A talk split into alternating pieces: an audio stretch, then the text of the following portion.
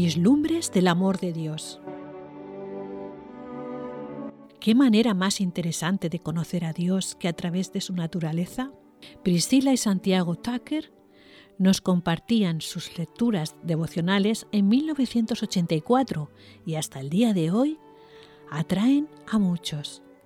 En estos relatos veremos las maravillas de la naturaleza y cómo éstas nos traen lecciones de valor, autoestima, generosidad, aprecio, amor y por supuesto nos llevan a una integración de Dios a nuestras vidas. Y cómo cada una de sus obras fueron hechas con exactitud quirúrgica y planeadas para la vida del ser humano. Esta es la gran aventura al mundo natural y a los pensamientos de Dios. Curiosidades serán satisfechas, datos increíbles aportados. Bienvenidos a Vislumbres del Amor de Dios.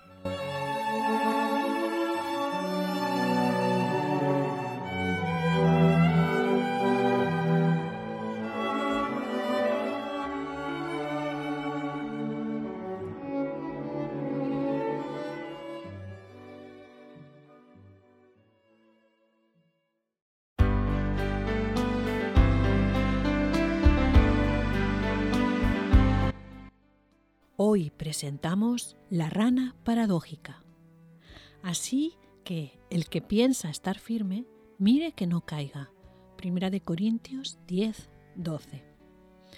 Es fácil sentirnos orgullosos cuando algo que hemos hecho nos ha salido bien y deberíamos trabajar de tal manera que siempre podamos sentirnos satisfechos con lo que hacemos.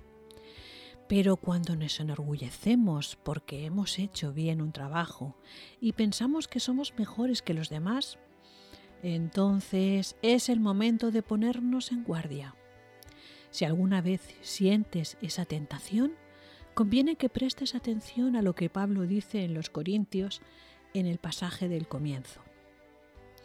Así que el que piensa estar firme, mire que no caiga. La llamada rana paradójica es un buen ejemplo que ilustra la mala costumbre de hincharse por nada. Te interesará saber que nace de un huevecillo como cualquier rana común, pero a medida que el renacuajo se va desarrollando, se nota de inmediato que no se trata de un renacuajo ordinario, porque llega a medir 25 centímetros. Tal vez estarás pensando que un renacuajo tan grande tiene que producir una enorme rana. Si consideras que la llamada rana toro de los Estados Unidos surge de un renacuajo de menor tamaño que el otro, ¿qué rana monstruosa producirá uno de 25 centímetros? Bueno, prepárate para recibir una gran sorpresa, porque si esperas ver a ese enorme renacuajo convertirse en una rana descomunal, te vas a desilusionar. Una vez que ese renacuajo se transforma en rana y salta a la tierra donde pasa la mayor parte de su vida, mide apenas 5 centímetros de largo. ¡Qué decepción! Esta rana vive en la parte norte de Sudamérica, donde la gente se resiste a creer que una rana tan pequeña salga de un renacuajo tan grande. Prefiere pensar que el renacuajo gigante sale de una pequeña rana. La gente cree que a medida que los seres humanos aumentan en edad, se hacen más grandes y que cuando más grandes se tornan, tanto mejores son. La grandeza, la inteligencia, la belleza y otras cualidades no tienen nada que ver con lo importante o lo bueno que eres. Todos somos igualmente importantes porque Dios nos ama por igual y porque Jesús murió por nosotros. Si no aceptamos esto, nos exponemos a caer en el error, lo cual resulta muy peligroso.